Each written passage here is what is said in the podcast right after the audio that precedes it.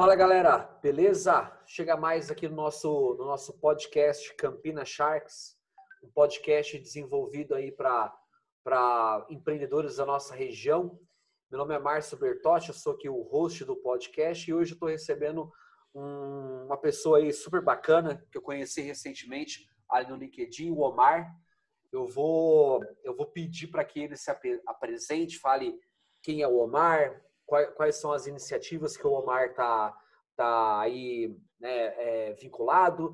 E mais antes eu quero fazer um convite para que você possa fazer parte do nosso, do nosso grupo de WhatsApp, que é um grupo de network onde está rolando aí muitas parcerias, boas relações entre empreendedores e você com certeza está mais que convidado também a fazer parte do nosso grupo. Se você quiser participar, basta me chamar ali no LinkedIn e eu te passo o link para você poder estar tá ingressando em nosso grupo. Então, vou deixar a palavra agora com o Omar. Omar, por gentileza, se apresente, diga aí quem é o Omar, quais são as, aí as a, qual é a missão que você está é, nesse momento aí engajado. Beleza, obrigado pela oportunidade aí, Márcio. É, bom, meu nome é Omar Branquinho, eu sou CEO e fundador da Desk Flows, né, uma startup para tornar equipes de operação e atendimento mais produtivas e menos estressadas aí, né? Uma jornada aí recentemente, é meu quarto negócio já, é, então já, já empreendi alguns negócios e também tenho começado a minha jornada como investidor anjo também. E estou, sou também presidente da Campinas Tech, que é uma associação aqui do ecossistema de Campinas, para que ajuda aí e conecta pessoas para que a gente, a partir da nossa cidade, forme aí empreendedores de alto impacto, né, que vão fazer isso, entregar valor para a sociedade através das startups. Então, rapidamente, é, o Omar é esse cara aí. E o Omar também, galera, ele é músico, né? Esqueci é. de, de, falar dessa parte. Não sei se é apenas um hobby, né, Omar? Ou se você tem aí também uma, aí uma pegada também de, de negócio relacionada à música. E o seguinte, o Omar preparou uma surpresa aí para a gente. Então fica até o final, fica até o final desse, desse, desse podcast aí com a gente, que, que você vai, vai curtir bastante a surpresa. Omar, cara, você, você falou sobre a sua startup, né? Que você tá, tá aí à frente, né? É, e, cara, uma, um, inclusive hoje mesmo estava batendo papo aí junto com o José Azarite, o José hum. Eduardo Azarite, né? Inclusive ele Sim. até falou da Campinas Tech também. A, a, a gente está até preparando ali uma curadoria de, de sobre instituições e iniciativas que tem aqui na nossa cidade é, que apoiam né, o empreendedorismo e a importância né, da, de realmente empreendedores estarem se engajando aí com essa, com essa rede, porque o network ele é muito uhum. importante. E, e justamente ele estava mencionando, cara, sobre algumas startups aí que estão justamente crescendo, por, melhorando a produtividade delas e também ajudando a melhorar a produtividade de outras empresas. Eu acho que numa dessas ele deve até ter falado sobre a sua, porque ele falou assim, né, mais genericamente. E, cara, eu, eu acredito então que aquilo que você faz hoje aí à frente da sua startup tem absolut, absolutamente tudo a ver com os desafios atuais, né? E aí eu justamente quero passar essa bola para você, para você falar um pouquinho sobre isso, sobre é, gerenciar equipes, é, transformar essa, essa gestão é, mais produtiva. Como é que é isso? É, a gente, esse é um assunto bastante que me agrada bastante, assim, né? Deixar times como os times podem trabalhar melhor, serem mais produtivos e serem menos é, associados à revolução industrial da produtividade, né? E sim, é, acredito que a gente está vivendo uma revolução humana da produtividade, né? É, cada vez mais o ser humano é, precisa entender formas mais inteligentes de ser mais produtivo, né? É, dessa forma, assim, o, nosso negócio, né? Ele nasceu de dentro do, de, um, de uma realidade que a gente tinha uma operação em que eu não eu tinha dificuldade para entender quando eu precisava contratar mais gente quando não, né? E aí aqui eu não, não, não, gosto nem de partir do princípio que as pessoas não gostam de fazer o que elas fazem ou, não, ou, ou né, fazem corpo mole, porque isso já tá, é, é, outro nível de preocupação, né? Aqui eu estou pensando em equipes que culturalmente tenham sua é, estejam alinhadas com a empresa, né, estejam entregando o valor que precisam, mas que sobre determinado aspecto está engargalado ali, está cheio de coisa para fazer e não sabe por quê, né? E aí a nossa solução ela vem para dar uma visão mais, mais clara para esse gestor de onde que está o problema do, da operação dele ali é, praticamente em tempo real, né? Então a gente trabalha com modelagem de processo, então a gente modela o processo e modela principalmente as filas desse processo, né? O, das fases que esse processo tem, quais são as filas e qual é o tamanho dessas filas para que, por fim, o, o, o gestor saiba, cara, estou com gargalo nessa fase do processo com mais frequência, né? E consiga atuar nisso de maneira, é, de maneira mais, mais, mais exata, né? mais, mais precisa. Então, basicamente, a gente aplica alguns conceitos de teoria das restrições, que não é nada muito ciência dos foguetes aí, é uma coisa, é, é um conceito bastante, bastante simples, bastante tranquilo de, de, de, explicar e aplicar. A gente aplica a teoria das restrições em processos de pri, primeiro, né? A gente começou a aplicar em processos de atendimento e suporte. E a gente percebeu que isso não se limitava a isso, que a gente conseguiria aplicar isso também em processos operacionais de serviços quaisquer que sejam eles, por exemplo, um CSC ou um back-office de alguma empresa também. Legal, Omar. É, é, se você puder dar uma, uma palhinha assim, um, um pouquinho mais é, um pouquinho maior sobre a teoria das restrições, né? particularmente esse termo para mim ele é novo. Às vezes eu conheço de, um, de uma outra abordagem e aí acredito que para algumas pessoas que vão estar ouvindo também vai ser algo novo. O que, que, o que, que vem a ser? Legal. A teoria das exceções é, é uma, é uma teoria fabril, né? É, é, ela veio do ambiente industrial, nasceu em ambientes industriais, por um, um físico, né? É, o Goldratt, que era um, um, físico israelense. E ele, basicamente, vou contar em linhas gerais, né? Mas ela é. Você, ao invés de você trabalhar para evoluir todos os processos da sua empresa, você mapeia esses processos identifica onde está o gargalo desse processo. Porque o lead time do processo, né, o tempo que, que, um, que um item demora para ser entregue, por exemplo, ele é limitado pelo seu maior gargalo. Né? Então, o seu maior gargalo vai falar que o negócio demora mais, quando o negócio demora mais tempo. Né? E a partir disso, você consegue desdobrar e entender. Entendendo esse gargalo, com alguns métodos você consegue resolver esse gargalo. E aí você resolvendo esse gargalo, o gargalo vai para outro lugar né? No, pensando no ambiente fabril aí, principalmente no ambiente fabril, quando tem capacidade de máquina ou capacidade de, produção, né? E, e, e, muito disso deriva também do, do Lean, né? Do Lean Manufacturing e tal. Então, a teoria das restrições é basicamente um, um, um arcabouço, uma técnica para você identificar o gargalo de uma operação, né? De novo, né? inicialmente Fabril, mas a gente aplica isso em processo de serviço, né, conceitos de serviços, para você identificar esse gargalo, resolver esse gargalo e depois ir para o outro gargalo e assim você sempre olhar para o todo do ponto de vista do que sai, né, da saída do todo, e não para você melhorar processinho por processinho. E aí você olhando o todo, identificando o gargalo que está limitando o todo, você sempre consegue fazer isso de uma maneira mais o efeito né, no negócio é sempre mais, mais relevante. Né? E aí ele tem um, um princípio né, do tambor, pulmão e corda, né, que é basicamente o tambor é onde está a sua restrição, né, o, o, o seu gargalo, e aí a partir desse gargalo você colocar, você tem que garantir que esse gargalo sempre esteja trabalhando, né, uma vez que ele é o cara que está limitando o seu sua produtividade ali. Então você tem que ter um estoque limitado de coisas antes desse, dessa execução desse processo, né? Para garantir que ele sempre esteja trabalhando, né? E a corda, e é esse, esse estoque é o pulmão, né? E a corda, ela é um sinal que você libera mais um item para ser produzido do começo do processo. Né? A gente tem alguns materiais no nosso blog, no nosso, no nosso, tem alguns workshops também que a gente explica um pouco isso e também aplica isso em conceitos de, de, né, de processo de serviços, né?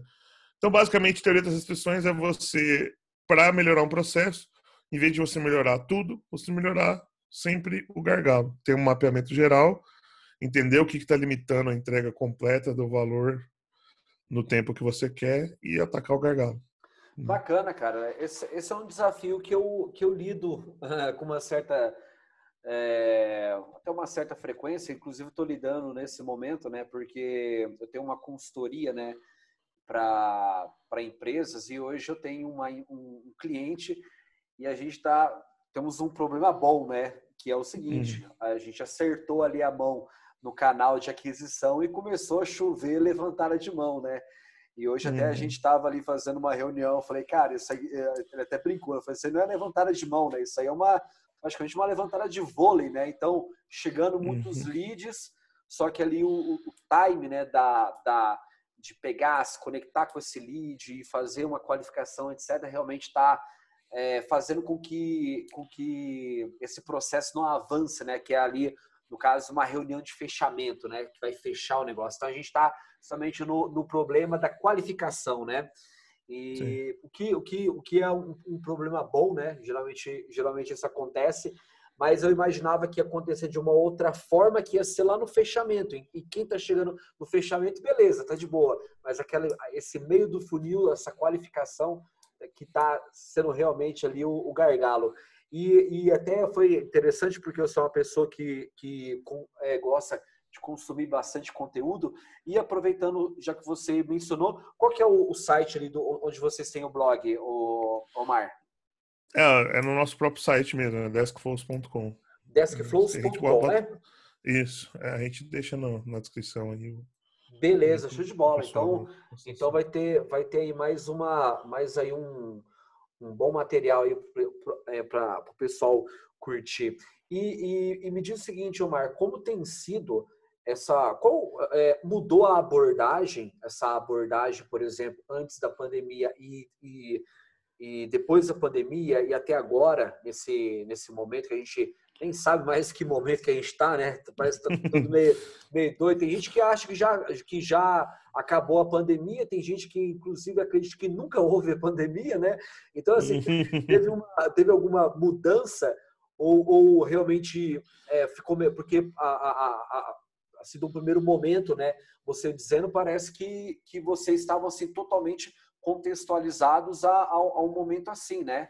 Mas mudou a, a, abordagem, é, melhorou, tornou mais intenso, como é que tá? Ah, essa pergunta é legal porque assim, a gente como empresa, a gente já nasceu officeless, né? A gente já nasceu sem, sem escritório, a gente não, não tinha escritório, não tinha planos de ter um escritório próprio, assim. É, e aí a gente acredita muito na questão, principalmente da liberdade, né? E dentro da nossa ferramenta, mais que seja uma ferramenta de controle, né? Eu vou controlar ali o tamanho das filas e tal, e parecer uma coisa super. É, é, nossa, que coisa é, maquiavélica, terrível. Na verdade, o que a gente está fazendo é empoderando tanto o líder quanto a equipe para que elas entendam de maneira muito rápida onde que está o gargalo da operação deles e para que eles possam fazer esse plano de ação no nível diário, né?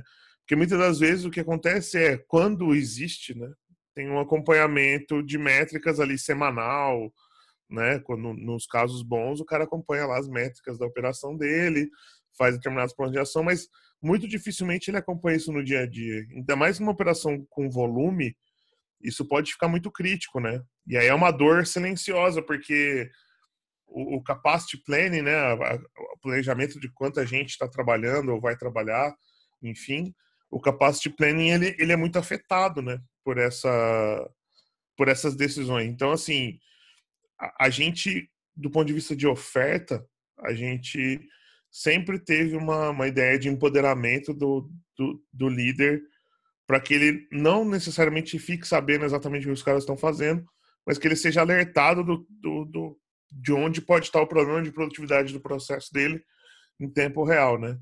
Então, do ponto de vista de, lógico, a gente, a Deskforce tem um ano agora e a gente está ainda na numa fase de, de crescimento, né? E estamos adquirindo clientes aí, é, mas nesse nesse contexto a gente sempre a gente estava tanto culturalmente internamente quanto do pitch para os nossos clientes, a gente já estava falando, ó, isso daqui possibilita você ter uma gestão sem precisar olhar para o que todo mundo está fazendo, porque você está monitorando todos os parâmetros importantes do seu processo, né? Inclusive, bem no comecinho lá, quando a gente começou a Desk a gente, é, o nosso coordenador, ele, ele, simplesmente parou de ter que chicotear os caras, assim, né? De ter que é, cuidar exatamente da demanda que cada um estava fazendo, porque a ferramenta mostrava para ele, né? Então ele sabia disso de antemão. Legal, cara, que bacana. Sabe que foi engraçado porque não deu, não tinha dado nenhum mês, né, da, da ali do, fechamento, né, o tema da quarentena, isolamento social, tal. E aí uma galera me chamou para fazer, para participar de um podcast também com é, especialistas, né, em outbound marketing, inside sales, tal, né? E ali, tipo, meio que fazendo ali aquela, aquele bate-papo é, anterior, né, ali da, da, da, gravação, né? Aí alguém falou assim, pô, velho, eu tô com muita vontade de chegar numa sala, né, e ter, tipo, o meu, meu cambanzinho ali, né, tipo, minha mesa, tal, não sei o quê. E, cara, e eu particularmente, assim, é, com uma ideia totalmente diferente, porque eu lembro quando, quando é, é, eu, trabalha, eu trabalhava numa empresa né, de, de sistemas, a gente vendia um, um, um software, né, um CRM, e, uhum. cara, e na época eu morava em Hortolândia, né? E aí o que acontece? Eu saía de Hortolândia na SP-101, ficava uma hora na SP-101, chegava na empresa, sentava na empresa e, detalhe, a gente tinha um celular da empresa, né? A, a empresa dava o celular pra gente. E ela também deixava o notebook com a gente. Aí você chegava na empresa, na sua mesa, abria o notebook, colocava o celular em cima da mesa e trabalhava ali na empresa. E aí você fala assim, cara, isso que você que fazia na empresa, eu não podia fazer na minha casa. Então fala assim, caramba, velho, é uma, coisa assim tão, tão doida, né? Às vezes, porque essa questão da pandemia mostrou certas coisas assim, até o ar melhorou, né? De, de ter menos veículos na rua, né? Menos pessoas, né? Na rua, etc. Então assim, será que, que a sua empresa, né? Para você que está me ouvindo, será que a sua empresa ela não poderia funcionar sem precisar alugar um imóvel, sem precisar botar gente na rua para se deslocar de casa até o, até o, até o trabalho e tal. Então aqui está o Omar, mais uma vez, reforçando né, que isso é, é assim, totalmente possível, totalmente possível. E, e, bom, e é isso, né, cara? Tipo, pô, realmente acredito que, que essa. É, eu acho que tem, tem, uma, tem uma coisa importante, cara, que assim. É, eu sou adepto de trabalho remoto faz muito tempo já, tá? E eu acho que principalmente nesse, nesse quesito é, hoje em dia, né? A gente está muito numa condição de, de home office, né? E, e, trabalho remoto não é home office, né? Vou lá, home office é trabalho remoto, mas trabalho remoto não é home office. Ou nem necessariamente home office é um trabalho remoto, porque a principal importância no trabalho remoto é você ter processos estruturados para rodar em remoto, né? É, não adianta nada você deixar os seus funcionários fazerem home office, né? E supondo numa situação normal, tá? Não de pandemia. Mas você tem um controle de Kanban na parede. Né? Você vai ter que filmar a parede para os caras. Como... Então, assim, você sempre pensar no processo de maneira remota primeiro, ele é.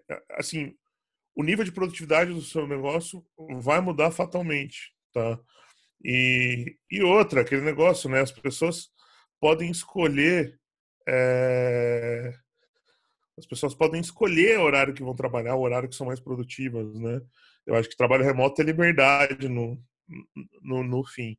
E, e essas coisas vão ter que se, se equilibrar no, no médio prazo, assim.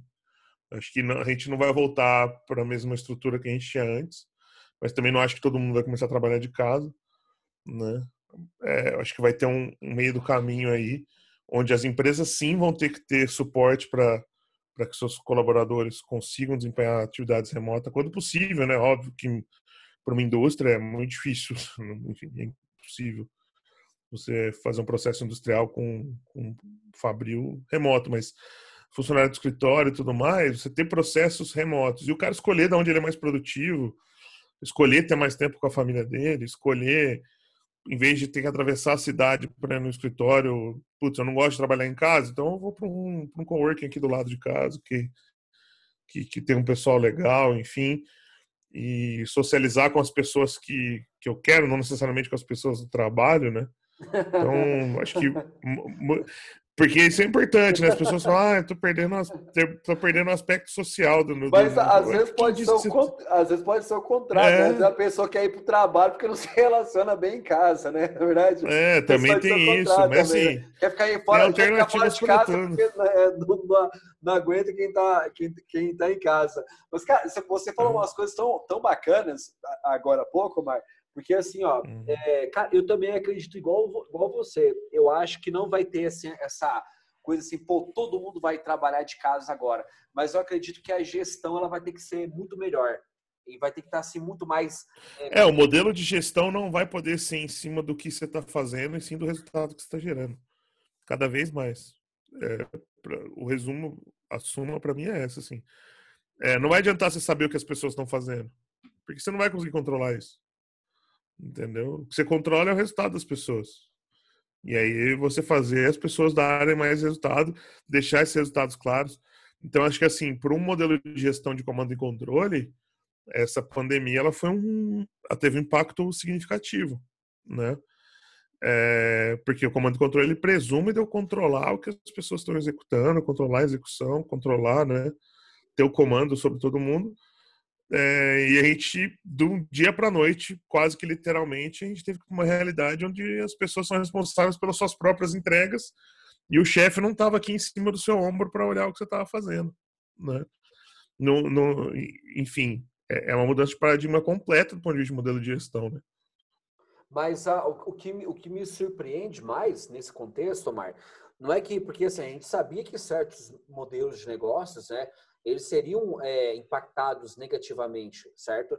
Mas o que, o que me surpreendeu é o seguinte, de ter empresas, aí, aí eu não vou falar, dar exemplos assim famosos, eu vou falar mais realmente no meu, do meu círculo, né? Do meu círculo assim de amizades, até, até outras empresas que, que a gente já conversou sobre negócio, etc. De empresas que se vendiam até então como empresas, que tinha até o nome digital no nome, né? Tipo, a empresa uhum. não sei o que digital, o digital não sei o que. Uhum. Só que na verdade elas não eram digitais. E aí de repente chegou a pandemia, e, cara, e assim, e praticamente foram engolidas, né, pela é, por isso.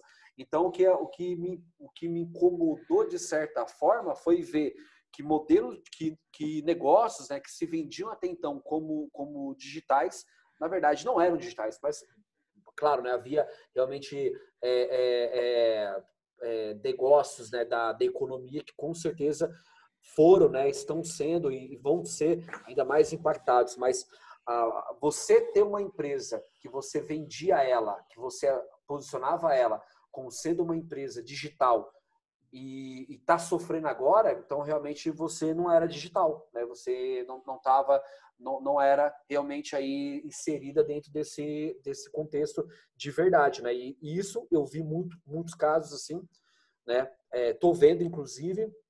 Então foi isso que realmente me, me assustou, né? De verdade, uhum. nesse sentido.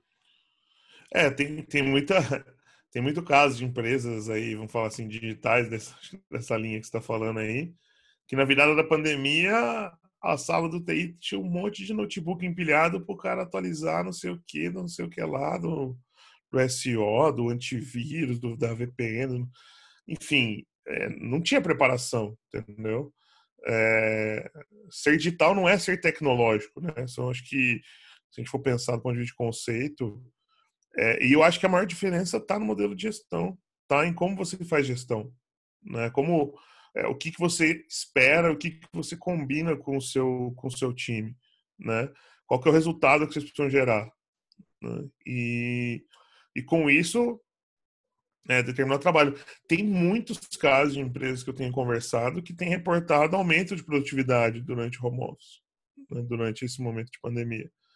É, tem empresas que têm dificuldade agora para justificar a volta do escritório, justificar ter um escritório físico grande com todo mundo e tudo mais. É, eu já sou da, eu sou um pouco mais radical. Eu já não acreditava nem em escritório, muito menos escritório aberto. Para mim é um é, é, e tem alguns estudos, principalmente lá no Vale do Silício, que mostram que escritórios completamente abertos não são produtivos, são menos produtivos que Lógico, não que você ter baias, mas você ter, por exemplo, salas por times, por exemplo, entendeu? E que isso não necessariamente cria silos na empresa, enfim. É, porque tudo, voltando, né, tudo deriva do modelo de gestão. Né? Como você faz os seus times se conversarem, como você faz as pessoas conversarem dentro da sua empresa. E, e a gente é a gente latino, né? A gente brasileiro, latino, enfim. A gente tem um pouco essa questão do socializar no trabalho, putz, o pessoal do trabalho, não, não. cara, é... quem diz que é uma regra eu socializar com alguém do trabalho? Isso não é uma regra. Eu não tenho que socializar, não, não necessariamente eu tenho que socializar com as pessoas do trabalho. Né? Eu acho que isso está cada vez mais claro hoje em dia. Né? Eu não trabalho com fulano porque eu gosto dele, que eu tomo cerveja com ele. Eu trabalho com fulano porque a gente tem que entregar um resultado juntos. Né? E, lógico, essa convivência tem que ser a melhor possível. Mas ela pode acontecer só dentro do ambiente virtual, do ambiente de trabalho, né? É, eu acho que um movimento que vai acontecer bastante é as pessoas escolherem onde elas querem trabalhar. Pô, eu quero ir para o coworking com os meus amigos. De ir para o bar, eu vou trabalhar num coworking com os meus amigos, entendeu?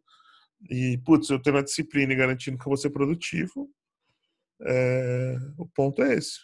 Legal, legal mesmo, cara. É, eu, eu, cara, eu tenho, é, eu pensava assim, com, é, já pensava assim, né?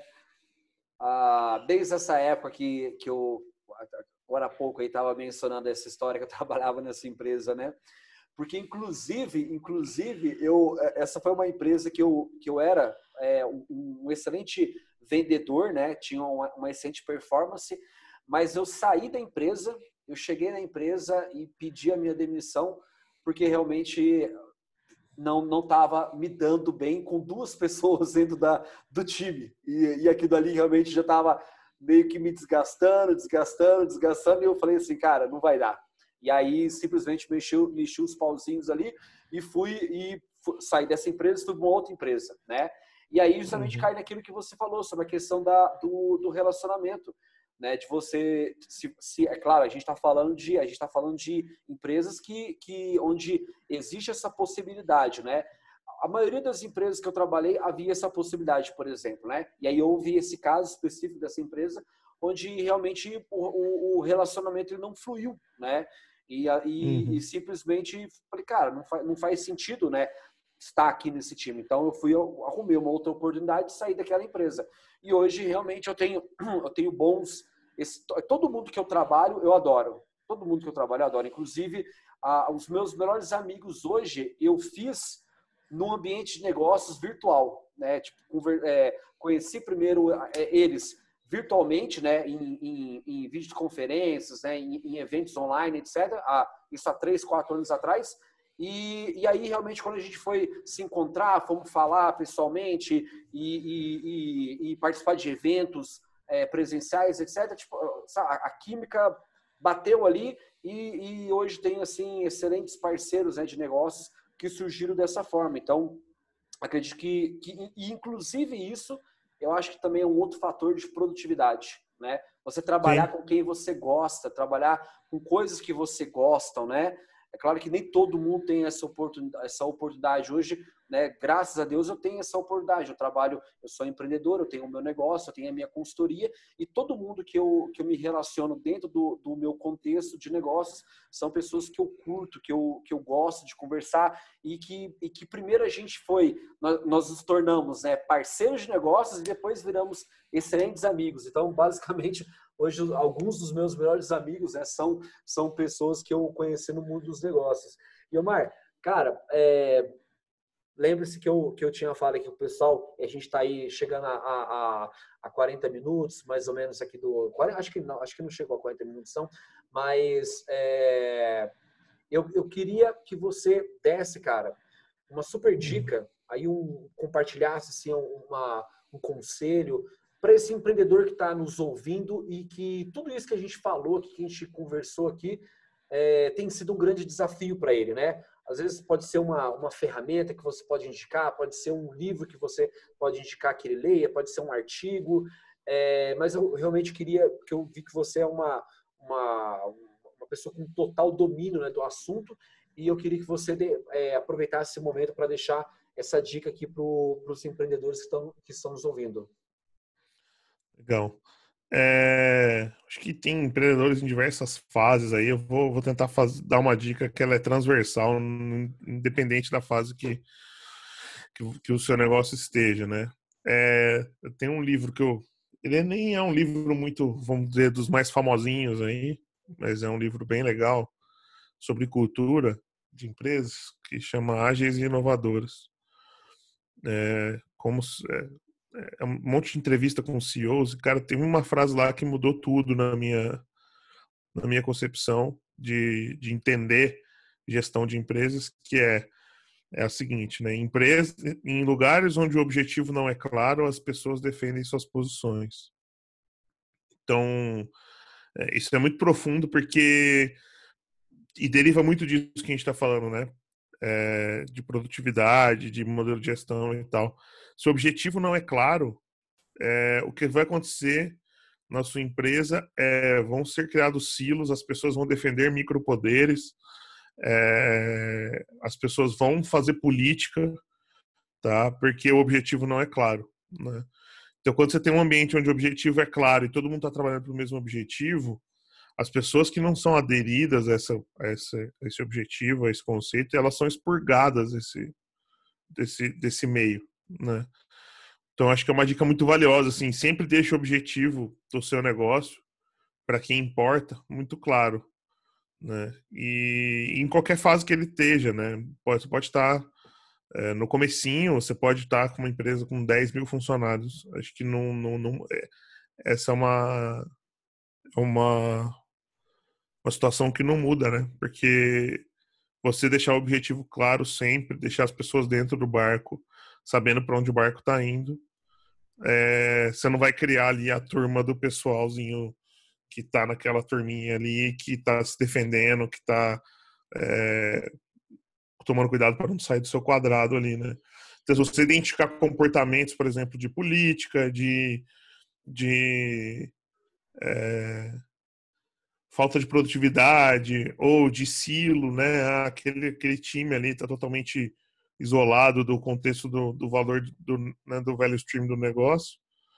É, tenta perceber se as pessoas têm consciência de que o objetivo comum é claro. E se não estiver, tenta entender qual é o problema. Porque se for problema de, de cultura, obviamente, né, de, de, de caráter das pessoas, aí o problema é outro, né? Mas se não for isso, é, provavelmente é porque o objetivo de todo mundo não é o mesmo e não está claro. Legal, cara. Cara, acho que realmente faz total sentido. Foi uma dica assim totalmente transversal mesmo. Acho que independente do, do tamanho que em que fase né, esteja os empreendedores faz, faz total sentido. Omar, cara, de coração agradeço muito a sua presença, viu? É, curti muito aqui esse bate-papo contigo. E, cara, quero te perguntar, o que, que você preparou aí pra gente, pra gente fechar aqui o, o Puta, nosso bate-papo? Vamos lá, vamos ver. Cara, olha, ó, eu, eu realmente fui insistente aí, viu? Porque não podia deixar essa, passar essa oportunidade não, viu? O Omar é um músico, então músico, né? Tem que terminar essa, essa conversa com música, né? Então, toca uma pra gente aí. Aí, galera.